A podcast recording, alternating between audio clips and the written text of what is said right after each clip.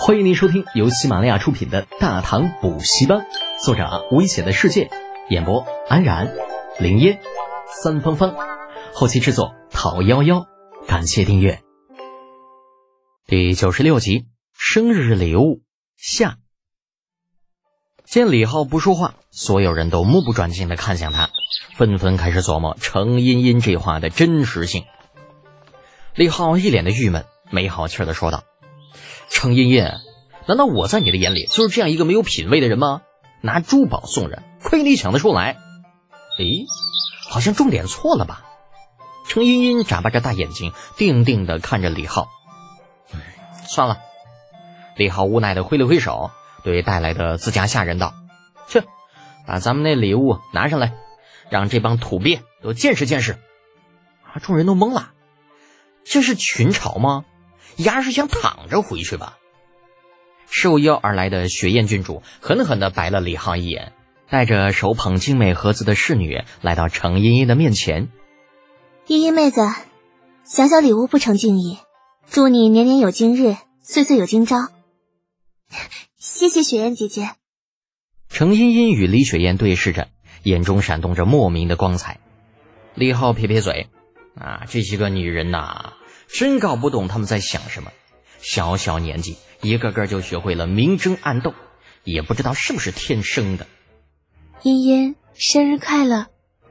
又一个小姐姐来到程茵茵面前，声音铿锵，身披英雄大氅，飒爽英姿，一双大长腿。嗯，好吧，小姐姐穿的有点多，看不到腿，但是根据英雄大氅里边那一身罗袍腰带的位置，多少可以猜到一些。这小姐姐送的礼物是一把看上去并不华丽的长剑，这倒是与她表现出来的性格很相配。谢谢林姐姐。程茵茵的声音中透露着喜悦，估计跟这小姐姐关系不错。李浩正猜着长腿小姐姐的身份，不想这小姐姐却是一个转身来到自己面前，含着脸冷声道：“怎么连堂姐都不叫了？”啊！李浩陡然张大了嘴。一副痴呆的样子，当了官，封了爵，好胜心就强成这个样子，莫非是不想让我管你的事？那长腿小姐姐的目光停留在李浩吊着的胳膊上，声音清冷，却是隐含关切之意。李浩犹豫了一下，硬着头皮接口道：“那个，嗯，其实我这伤是自己弄的，跟别人没关系。”狡辩。小姐姐眯了眯眼睛，却没有再问什么，转身走回自己的位置。嘿，你怕不怕呀？程楚墨不知何时凑到了李浩的身边，小声嘀咕道：“自打三年前他出去拜师学艺，咱们束缚了三年，眼下这女魔又回来了，那将来的日子怕是有些难熬。”李浩一阵子头大，这都什么跟什么呀？老子明明连他是谁都不知道，好不好？这怎么跟你讨论这个问题？不搭理程楚墨，将目光转向了正在献上礼物的其他人。不多时，自家仆役回来了，推着修整一新的自行车。哎，这是什么啊？样子很奇怪。嗯，带轮子，应该是车吧？众人盯着李家仆役推来的自行车，窃窃私语，议论纷纷。程茵茵看向自行车的目光当中，带着惊讶与欣喜。尽管不知道那车子是如何的用法，但是那淡粉的颜色与别致的样式，着实让他有些心动，情不自禁的问道：“李家哥哥，这是要送给我的吗？”嗯，李浩站起身来，从仆役手中接过自行车，推到了花厅中间。自行车，就目前来说，大唐唯一的一辆，唯一的一辆啊！这份礼可是有些大了呢。程茵茵眨眨眼睛，那虽然此前他对大哥程楚墨说过，必须让李浩拿出一件特别的礼物，可是说过也就说过了，他根本就没有放在心上。那结果没想到，李浩竟然真的拿出了一份特别的礼物，而且还是大唐仅有的。那这家伙果然很特别呢，或许他真的与传说中那个纨绔不大一样的。盯着李浩。程茵茵的心中百转千回，不由得有些吃了。程楚墨这憨憨作为第一辆自行车诞生的见证者，洋洋得意地站了起来。哼，小妹啊，你可不要小看这自行车，这家伙跑起来那速度虽然没有你骑马快，但是也慢不了多少。虽不能日行千里，但是四五百，嗯，绝匹不在话下。什么？四四五百里？呃，在场所有人都看向了被李浩推出来的自行车，或是不屑，或是嫉妒，不一而足。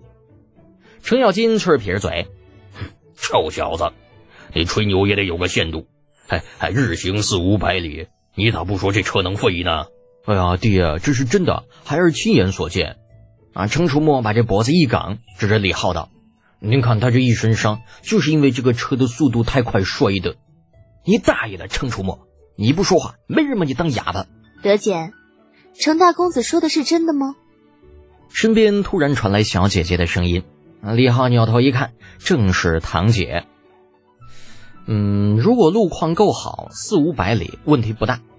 将里与公里换算了一下，李浩点头说道：“当然，体力也要跟得上才行。”小姐姐继续问道：“那这车是怎么用的？”“是啊，李家哥哥，这车要怎么使用呢？”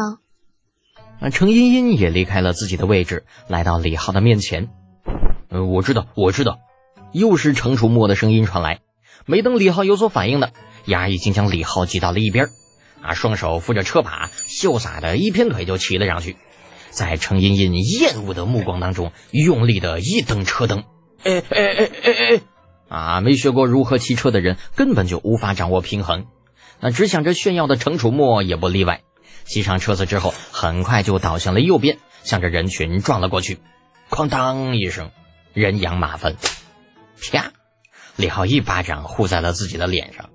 没办法呀，陈憨憨这个王八犊子开了一个很恶劣的头。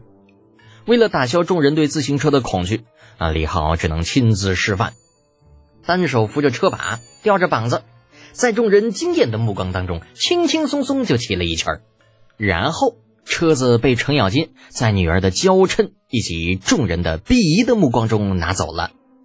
德简哥哥。失去了生日礼物的程茵茵瞬间化身铜肩萝莉。德简，李雪燕幽幽怨怨的样子煞是可怜。堂弟，长腿小姐姐冷悠悠的声音像是来自九幽地府。李浩被围在中间，欲哭无泪，刚想说点什么，却是听见不远处传来程咬金哇哇大叫的声音。本集播讲完毕，安然感谢您的支持。